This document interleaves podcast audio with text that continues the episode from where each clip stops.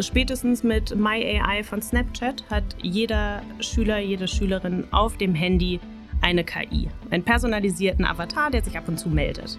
Also in der Lebensrealität ist das auf jeden Fall angekommen. Bei dir, bei mir, bei euch.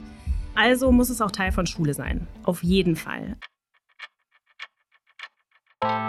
Werkstatt Gespräch. Wie verändert künstliche Intelligenz die Bildungslandschaft? Das werdet ihr in diesem Podcast herausfinden. Wir sind Philine Janus und Nina Heinrich aus der Redaktion der Werkstatt der Bundeszentrale für politische Bildung. In der letzten Folge haben wir uns gefragt, was eigentlich die Unterschiede von menschlichem und maschinellem Lernen sind. In dieser Folge sprechen wir darüber, wie sich Lernprozesse mit künstlicher Intelligenz gestalten lassen. Wie kann KI ganz praktisch Teil von Unterricht und Schule werden? Darüber sprechen wir mit Regina Schulz. Hallo Regina, schön, dass du da bist. Hallo. Regina Schulz ist Lehrerin für Englisch und Geschichte an einem Gymnasium in Hamburg. Dort schreibt sie für das Infoportal der Stadt, ein Projekt der Stabsstelle Digitalisierung der Behörde für Schule und Berufsbildung. Für das Landesinstitut gibt sie Fortbildung für Lehrende und ist darüber hinaus Fellow des Digital and Data Literacy Lab der Universität Hamburg. Dieses Projekt dient der Stärkung der Hochschullehre durch Digitalisierung. Und allein die Vorstellung zeigt ja schon, Regina, wie sehr Digitales deine Berufspraxis prägt. Wann hast du denn damit begonnen, dich im Speziellen mit KI zu beschäftigen? Also ich muss einmal sagen, wahrscheinlich so seit zehn Jahren beschäftige ich mich ungefähr mit Digitalität und Schule. Und dann im Frühjahr 2021 hat so angefangen in meinen sozialen Medien mit meinen personalisierten Algorithmen mir Tools vorzuschlagen, KI-Tools. Immer so mit dem Zusatz, pst, von diesen Tools äh, darf dein Lehrer nichts erfahren oder deine Lehrer nichts erfahren. Und da ging es vor allem immer so darum, Texte zusammenzufassen, zu paraphrasieren, aber auch schon Essays zu schreiben. Und da habe ich dann einen KI-Text generieren lassen zu einer Abituraufgabe damals und habe den meinen Schülern vorgesetzt in der Abiturvorbereitung. Die sollten den Text bewerten, Randanmerkungen machen, was man besser machen könnte und so. Da kam dann bei raus, dass sie den Text mit einer 2 Plus bewertet haben, auf jeden Fall auf der sprachlichen Ebene. Und dann hat einer meiner Schüler danach gefragt, Frau Schulz, wieso soll ich überhaupt noch Texte schreiben lernen? Und das hat mich total zum Nachdenken gebracht. Was hast du denn gesagt als erste Reaktion? Natürlich musst du noch Texte schreiben lernen, weil es das Lernen fördert, weil du deine Gedanken strukturierst, weil du dein Vorwissen mit einbauen musst, aber trotzdem immer weiter gedacht. Weil da ist ja schon was Wahres dran, gerade an den Fragestellungen, denen wir uns so beschäftigen. Also du merkst es auch in der Schule, das automatisierte Schreiben von Texten ist durch das Aufkommen von KI-Chatbots ein Riesenthema. Aber trotzdem nochmal rausgezoomt. Wie nimmst du das sonst wahr? Wie verändert künstliche Intelligenz Lernpraxis und auch die Bildungslandschaft ganz allgemein? Darum geht's. Es gibt unterschiedliche Veränderungen auf unterschiedlichen Ebenen. Einmal natürlich auf der ja, Themenebene, die Lerngegenstände. Das heißt also, ich muss lernen, wie man KI anwendet, produktiv und reflektiert. Dann KI und Technik, das heißt, wie funktioniert diese KI überhaupt, um dann mündig entscheiden zu können, nutze ich die App oder nutze ich sie nicht. Und dann auf so einer gesellschaftlichen Ebene. Das heißt, wir müssen diskutieren, was hat das für Folgen, was bedeutet algorithmische Diskriminierung, intransparente Datensätze bei KI-Anwendungen. Also das ist die Ebene der Themen und der Unterrichtsgegenstände. Dann verändert es den Schreibprozess. Man kann Texte generieren lassen, aber man kann sie eben auch als Inspirationsquelle nutzen. Man kann KI-Anwendungen nutzen, um vorher zu recherchieren. Man kann KI-Anwendungen nutzen, um den Text umschreiben zu lassen als bestimmter Autor, bestimmte Autorin. Man kann es für eine bestimmte Zielgruppe machen. Man kann unterschiedlichste Feedback-Tools anwenden.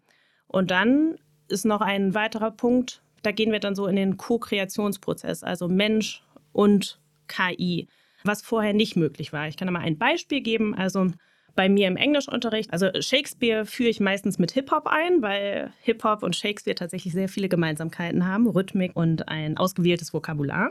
Und da haben wir dann Shakespearean Sonnets gemacht und haben dann Shakespearean Sonnets eingegeben in einen KI-Chatbot, haben gesagt, bitte mach mir das als Rap von Snoop Dogg. Und dann haben wir es nochmal mit einer KI-Anwendung vertonen lassen, so dass es sich dann tatsächlich anhörte wie ja, Snoop Dogg, der eben gerade eine Shakespearean Sonnet äh, rappt.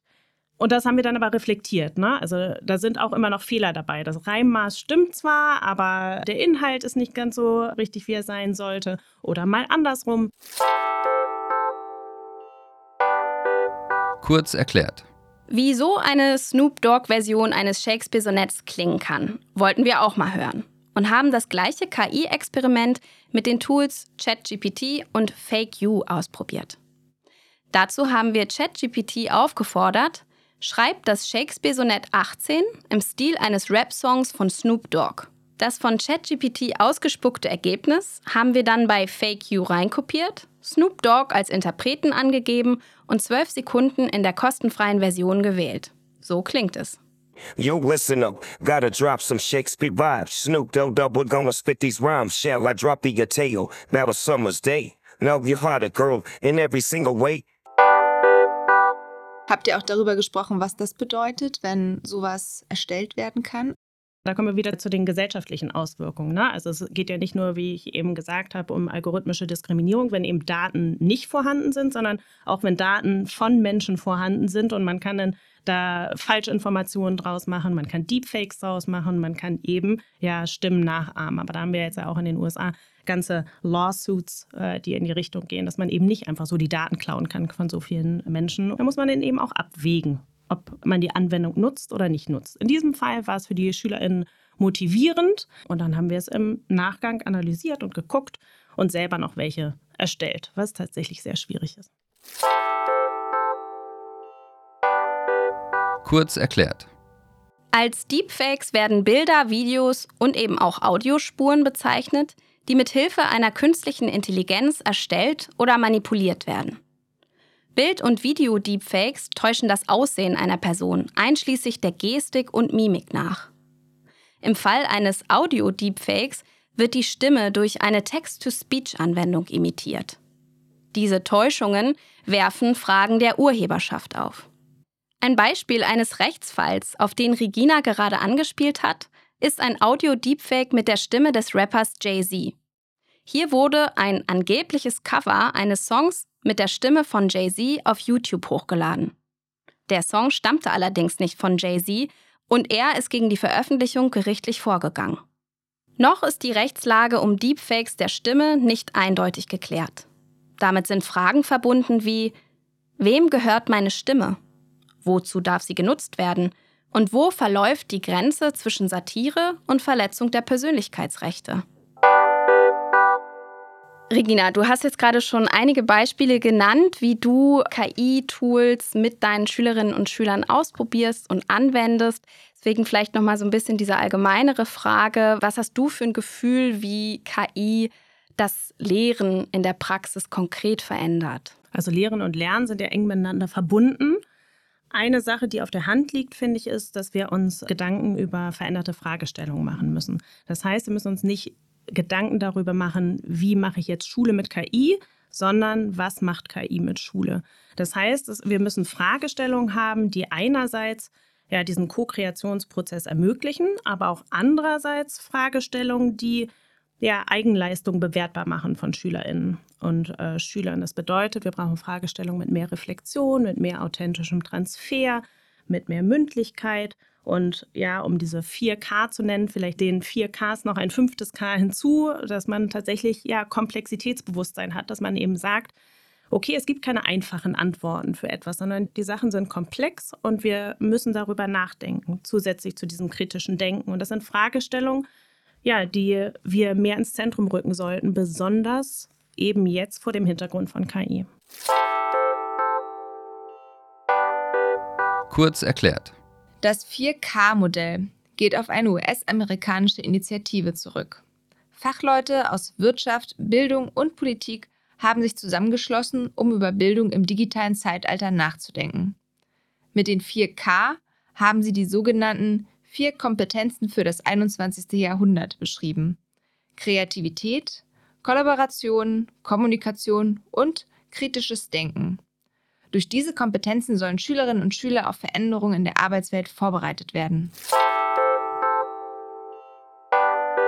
So funktioniert das. Wie können wir uns das konkret vorstellen? Also hast du bestimmte Tools im Kopf, mit denen du dieses fünfte K vermittelst? Also man muss sich eben immer sicher sein, wenn man KI-Wendungen nutzt, dass es eben keine, es wird so oft gesagt, ja, keine Wahrheitsmaschinen sind, sondern dass es eben Large Language Models sind, die dahinter stecken.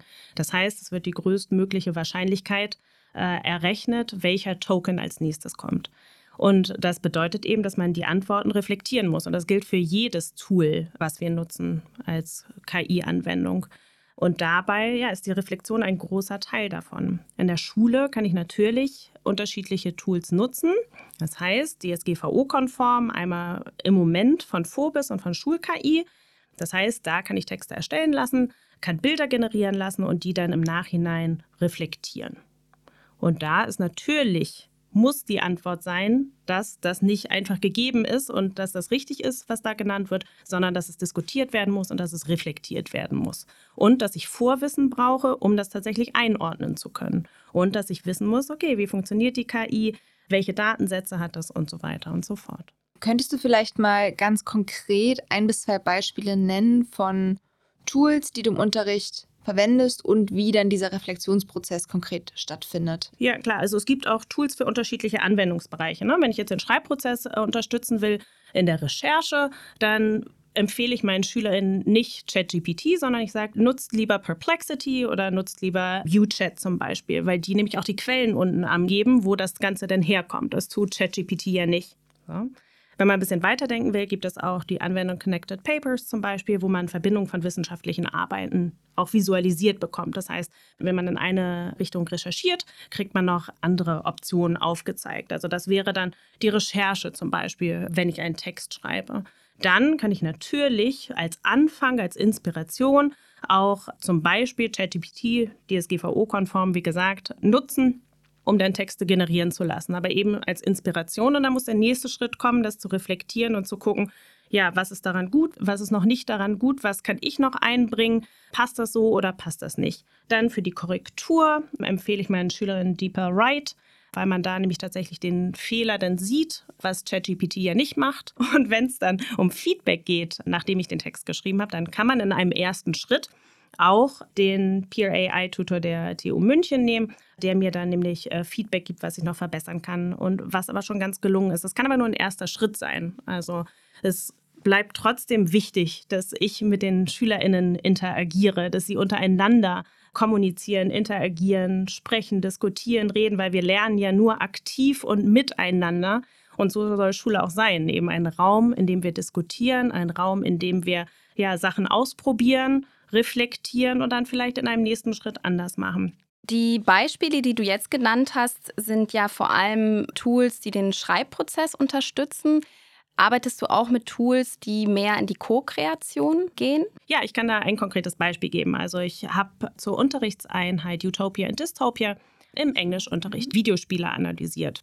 Und meistens sind das dann dystopische Szenerien. Dann haben wir in einem nächsten Schritt interaktive Geschichten geschrieben und dann haben wir in einem weiteren Schritt mit Skybox von äh, Blockade Labs VR-Welten erstellt, also zu Szenerien, zu den interaktiven Geschichten. Und aber dazu vielleicht noch VR-Welten. Seid ihr equipped dafür, dass ihr VR-Brillen an der Schule habt und die nutzen könnt? Oder? Wären wir tatsächlich. Aber wenn ihr das mal ausprobiert, ist es ganz man macht drei Striche dahin, dann hast du es auch auf deinem Handy und kannst es einfach so machen. Da braucht jeder Schüler nur mit Bring Your Own Device das eigene Handy. Und ist das üblicherweise so, dass alle Schüler, Schülerinnen Handy haben bei dir an der Schule? Also bei uns, wir haben in der Oberstufe das Prinzip Bring Your Own Device. Das heißt, jeder, der kein Arbeitsgerät von zu Hause hat, der kriegt eins von der Schule ausgeliehen. Diese Tools verwendest du also im Englischunterricht viel und wie sieht es in dem Fach Geschichte aus, das du auch unterrichtest? Also in Fachgeschichte bin ich ein bisschen hin und her gerissen, weil gerade KI-Chatbots nutze ich im Geschichtsunterricht oder habe ich am Anfang genutzt. Es gibt ja auch viele Anwendungen, wo historische Personen simuliert werden. Aber ich bin da im Zwiespalt. Auf der einen Seite finde ich, dass ich noch falsche Informationen produziere dadurch, weil das ja nicht die tatsächlichen Aussagen dieser Menschen sind oder waren. Aber auf der anderen Seite muss ich sagen, wenn jetzt diese KI-Tools helfen, nicht zu vergessen und zu erinnern und Geschichte greifbarer zu machen für Menschen? Vielleicht doch. Was mich überzeugen würde, wäre so ein Anwendungsbereich wie, hier sind historische Karten, zwei Klicks, hier ist das 3D-Modell davon und dann gehen wir da durch. Das würde mich überzeugen. Oder Hier sind die Primärquellen, die sind aber nicht mehr ganz vorhanden. Hier sind Optionen von Wahrscheinlichkeiten, was das hätte sein können, das Wort, was da steht. Es ist aber eben nicht mehr vorhanden. Das würde mich überzeugen. Aber bei diesen ja, historischen Personen von KI-Chatbots bin ich noch im Überlegensprozess. Du kannst dir für den Geschichtsunterricht also gut vorstellen, KI-Tools für Archivarbeit vorwiegend zu nutzen. Generell ist die Hemmschwelle da aber ein bisschen größer und du wählst mehr aus und bist ein bisschen offener und spielerischer mit unterschiedlichen Tools im Sprachunterricht. Auf jeden Fall. Also im Englischunterricht nutze ich sehr viel mehr Tools, als ich das im Geschichtsunterricht tue. Und jetzt? Viele Lehrerinnen und Lehrer, deine Kolleginnen, haben ja auch Sorgen in Bezug auf den digitalen Wandel oder auch Vorbehalte, Ängste vielleicht, ähm, was den Einfluss von KI auf die Bildungslandschaft und insbesondere auf ihr Berufsfeld angeht. Kannst du das nachvollziehen und wie gehst du damit um? Viele dieser Bedenken kann ich total verstehen. Also einerseits algorithmische Diskriminierung, dass dann oder dass zu viel Verantwortung an Algorithmen abgegeben wird statt an Pädagogen. Dann das Thema Bildungsgerechtigkeit, dass sich nicht äh, alle die Bezahlmodelle eben leisten können. Die Intransparenz von Datensätzen und natürlich das große Thema Datenschutz. Ich kann das schon nachvollziehen. Also ich wege deswegen ab bei jeder Sache, die ich im Unterricht nutze, ob sich das auch wirklich lohnt ob wir dadurch Reflexion mehr in den Vordergrund stellen, ob wir dadurch einen Co-Kreationsprozess haben, ob dadurch eine authentische Begegnung vielleicht einfacher wird. Und ich bin schon der Meinung, dass diese Bedenken ernst genommen werden müssen und dass diese Bedenken kommuniziert werden dürfen und dass wir diese diskutieren müssen. Doris Wessels hat mal die 4a genannt, aufklären, ausprobieren, akzeptieren, aktiv werden. Und ich glaube, diese Aufklärung ist unbedingt nötig. Also was können diese Tools? Was für gesellschaftliche Konsequenzen haben diese Tools? Wie funktionieren sie? Das müssen wir alles mitbedenken und müssen es auch diskutieren. Was einen aber nicht davon abhalten soll, trotzdem ja, sich weiterzubilden und eben zu gucken, welche Dinge kann ich vielleicht jetzt schon in meinem Unterricht einbauen. Und wenn Personen für sich beschließen, ich möchte das eigentlich nicht in meinem Unterricht einbauen, also informiere ich mich auch nicht, also sozusagen die Entscheidung schon vor dem Punkt Aufklärung getroffen haben, was spricht denn dafür, das trotzdem zu forcieren, also zu sagen, es müssen Bedenken aus dem Weg geräumt werden? Ich versuche in meinen Fortbildungen häppchenweise durch wirklich didaktisch überlegte Einheiten mit denen zu diskutieren, woran es, äh, wieso tatsächlich KI hier nützlich sein kann, um ja gewisse Fragestellungen, über die wir ja auch schon gesprochen haben, in den Vordergrund zu stellen. Und trotzdem sagst du, da kommen wir nicht drum herum. Also, weil das war, glaube ich, so ein bisschen, worauf die Frage auch abgezielt hat, müssen die Bedenken abgebaut werden? Ist KI ein Thema, was jetzt in der Bildungslandschaft angekommen ist, ankommen muss? Ich denke, es ist schon angekommen. Und ja, natürlich. Also spätestens mit MyAI von Snapchat hat jeder Schüler, jede Schülerin auf dem Handy eine KI, einen personalisierten Avatar, der sich ab und zu meldet. Also in der Lebensrealität ist das auf jeden Fall angekommen. Bei dir, bei mir, bei euch. Also muss es auch Teil von Schule sein. Auf jeden Fall. Das heißt, wir müssen eben lernen, damit produktiv umzugehen. Wir müssen sehen, wie gesagt, wie es technisch funktioniert, was die gesellschaftlichen Folgen sind. Da gibt es dann unterschiedliche Ansätze. Das heißt, wir müssen lernen, mit Daten zu kommunizieren. Die Schülerinnen und Schüler müssen lernen, mit Daten zu kommunizieren. Das nennt man dann Prompt Engineering. Wir brauchen mehr Data Literacy. Das heißt, was sind Daten überhaupt? Wie erstelle ich Algorithmen? Wie analysiere ich? Wie visualisiere ich Daten? Auch um eben ein Teil von Information Literacy zu schaffen. Das heißt, ja, was sind Desinformationen, was sind vertrauenswürdige Quellen? Kurz erklärt. Die US-amerikanische Social-Media-App Snapchat ist offiziell erst ab 13 Jahren erlaubt, wird aber häufig von Kindern und Jugendlichen genutzt. Sie können Bilder und Clips einfach bearbeiten und versenden. Das Besondere an Snapchat ist, dass die Nachrichten je nach Einstellung nach wenigen Sekunden oder auch Stunden verschwinden. Neben der Chatmöglichkeiten hat die App ihre Funktion immer wieder erweitert und verändert. MyAI, also meine künstliche Intelligenz, ist ein neuer generativer KI-Chatbot auf Snapchat. Das ist eine abgespeckte Version von ChatGPT, die kürzere Texte generiert und sich als Freund oder Freundin in der App ausgibt. Der Chatbot ist vorprogrammiert immer an oberster Stelle der Freundesliste in der App. Nutzende können dem Chatbot einen Namen geben oder auch ihn zu Gruppen hinzufügen. Schule ist ja aber auch Teil von einem, vom öffentlichen Raum, von staatlichen Entscheidungen. Da hängt viel damit zusammen, was wirklich umsetzbar und was nicht. Was würdest du denn sagen, was muss sich denn ganz strukturell ändern, damit man die Grundlage dafür hat, diese Sorgen abzubauen und KI produktiv auch in der Bildung zu nutzen? Es gibt schon viele Sachen. Davon müsste es noch mehr geben. Also es gibt Fortbildungen, es gibt auch Online-Fortbildungen, aber was es mehr bräuchte, ist eine tatsächliche Begleitung. Das heißt, dass wir Fortbildungen haben, die vielleicht hybrid sind, wo sich Teams anmelden, wo wirklicher Austausch stattfinden kann, sodass eben auch diese Bedenken zur Sprache kommen können. Und wir brauchen eine Begleitung, also durch Fortbildung und meinetwegen auch durch die Universitäten, sodass wir tatsächlich einen Transformationsprozess von Schule mit begleiten können, statt punktuell Leute fortzubilden. Also das ist eine. Fortbildung und Begleitung. Das andere ist der wirkliche Austausch, Austausch mit SchülerInnen statt über SchülerInnen, Austausch mit LehrerInnen statt über LehrerInnen.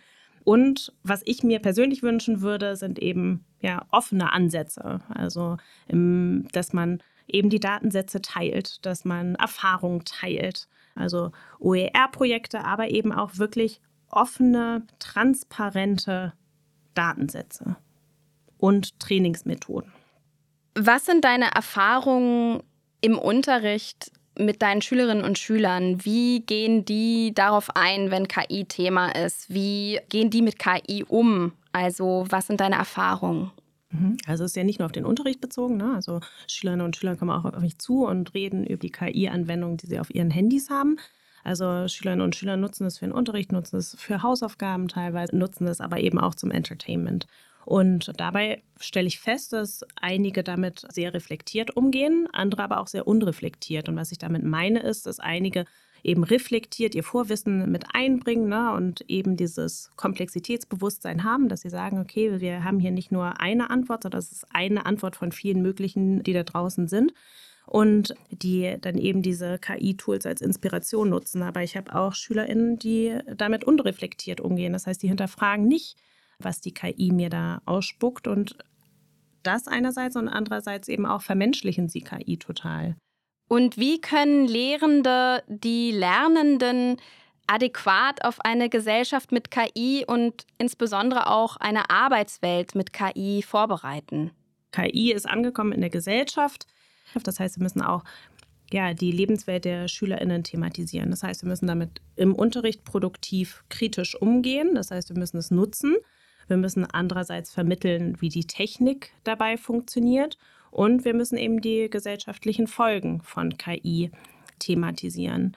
Und das entwickelt sich aber alles so rasant schnell, dass es total schwierig ist, da irgendwie hinterherzukommen. Und der beste Indikator sind meistens auch die SchülerInnen. Mir wurde das 2021 durch TikTok vermittelt, die KI-Tools, die es damals schon gab. SchülerInnen sind da oft am Puls der Zeit, aber nicht unbedingt reflektiert dabei. Wie ist denn das, wenn Schülerinnen und Schüler Hausaufgaben und Arbeiten für die Schule mit Hilfe von KI-Tools machen? Gibt es da so etwas wie eine Kennzeichnungspflicht? Es gibt eine Kennzeichnungspflicht auf jeden Fall in Hamburg. Also ich unterrichte ja in Hamburg. Man muss äh, zitieren, wenn man eine KI benutzt hat. Das macht man so, indem man angibt, erstens, welches Tool man genutzt hat, zweitens, welchen Prompt, also welche Anweisungen ich der KI gegeben habe und wann ich das getan habe. Aber es gibt ja bestimmt trotzdem Schülerinnen und Schüler, die ihre Kollaboration mit solchen Tools eben nicht kennzeichnen und Lehrende, die das dann nicht unbedingt nachvollziehen oder sogar beweisen können. Ist es also möglich, mit KI zu betrügen? Ja, auf jeden Fall ist das möglich betrogen ist so ein hartes Wort. Ne? Also ich würde eher in die Richtung gehen, dass wir uns überlegen müssen, was es für neue Fragestellungen geben muss in Schule, so dass wir eben Fragestellungen haben, die einerseits KI produktiv nutzen und andererseits aber wirklich Fragestellungen, die ja auf Reflexion abzielen des eigenen Lernprozesses, die auf Mündlichkeit abzielen, die auf echte Kollaboration und Authentizität abzählen. Das heißt, echt bei mir im Englischunterricht zum Beispiel Videokonferenzen mit anderen Ländern. Da kann KI ein Tool sein, aber es ist ja nicht das, das einzige Tool. Und wie kann deiner Meinung nach KI den Lernprozess unterstützen? Also Lernen bleibt immer aktiver sozialer, emotionaler Prozess. Und Lernen braucht Zeit. Also deswegen bin ich auch unschlüssig, wo KI tatsächlich ja Bereiche übernehmen kann oder welche Bereiche übernommen werden können. Es gibt ja jetzt schon Feedback-Tools zum Beispiel oder, das ist in Deutschland aber noch nicht der Fall, es gibt in den USA den Khan Migo der Kern Academy, so einen Lerntutor, der nicht nur nach Lösungen fragt, sondern eben auch nach Lösungswegen und das relativ individualisiert und motivierend scheinbar. Aber erstens gibt es das noch nicht in Deutschland und zweitens ist auch die Frage, ja, welche Bereiche soll diese KI dann tatsächlich übernehmen? Ich kann mir vorstellen, dass gewisse Übungen oder ein Instruktionsprozess vielleicht von der KI übernommen werden können, aber das tatsächliche Lernen, glaube ich, dafür brauchen wir Schule, brauchen wir den sozialen Ort Schule, brauchen wir das Miteinander und das Gemeinsame und tatsächlich die Beziehung zwischen Schülerinnen und LehrerInnen, das Gemeinsame, das Arbeiten gemeinsam und alle an Schule Beteiligten, eben auch die Eltern. Eine Sache geht total einfach. Ich kann mir zum Beispiel ein YouTube-Skript runterladen, dann kann ich sagen, der KI, bitte fass mir das zusammen oder kann mir Übungsaufgaben dazu erstellen lassen. Ne?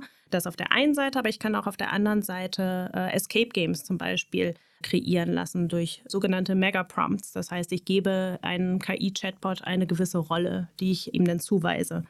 Und ähm, so kann ich eben ja, Escape Games zum Beispiel im Englischunterricht für bestimmte grammatikalische Probleme erstellen lassen, die dann aber zugänglicher sind für die Schülerinnen und Schüler. Das heißt, okay, BTS muss von Südkorea nach Hamburg kommen. Dazu musst du folgende Sachen lösen, aber das geht nur wenn. Und das geht schon sehr viel schneller mit so einem KI-Chatbot. Und das bedeutet auch automatisch mehr Zeit für die wichtigen Sachen in Schule. Das heißt, mehr Zeit für die Schülerinnen, mehr Zeit für das Individuelle mit den Schülerinnen, mehr Zeit für Feedback, mehr Zeit für Gespräche und mehr Zeit für Pädagogik. Regina, vielen Dank, dass du heute hier warst, dir die Zeit genommen hast für das Gespräch und so viele Informationen mit uns geteilt hast. Sehr gern. Vielen Dank an euch. Wir haben gelernt, dass künstliche Intelligenz auf vielen Ebenen schon fester Bestandteil unserer Lebensrealität und unseres Schulalltags ist. Daher sagt Regina Schulz, dass die Frage nicht sein sollte, wie wir Schule mit KI machen, sondern was KI mit Schule macht. Ob für die Unterrichtsvorbereitung bei Recherche oder in Co-Kreationsprozessen. KI verändert Schule und gibt Raum für eine neue Form von Austausch und Zusammenarbeit. Voraussetzung dafür bleibt das kritische Hinterfragen und die Vermittlung der Grenzen von künstlicher Intelligenz. Regina hat in dieser Folge viele praktische Beispiele von KI-Anwendungen im Sprachunterricht skizziert. Im Geschichtsunterricht wendet sie KI-Tools bislang noch weniger an. Sollten Chatbots historische Personen nachahmen? Oder kann KI Erinnerungskultur lebendig halten? Genau solche Fragen rund um KI und historische Bildung stellen wir uns. Und darüber sprechen wir mit der Historikerin Dr. Anne Lammers in unserer nächsten Folge von Werkstattgespräch. Werkstatt Gespräch ist ein Podcast von werkstatt.bpb.de. Redaktion und Hosts Nina Heinrich und Philine Janus. Redaktion BPB Tim Schmalfeld. Ton und Schnitt Robert Traber. Executive Producer Feli Zernak. Produziert von der Kooperative Berlin im Auftrag der Bundeszentrale für politische Bildung. Dieses Audiomaterial steht unter der Lizenz CC BY SA 4.0, die es unter bestimmten Auflagen erlaubt, das Material zu beliebigen Zwecken unter Angaben des Urhebers zu teilen und zu bearbeiten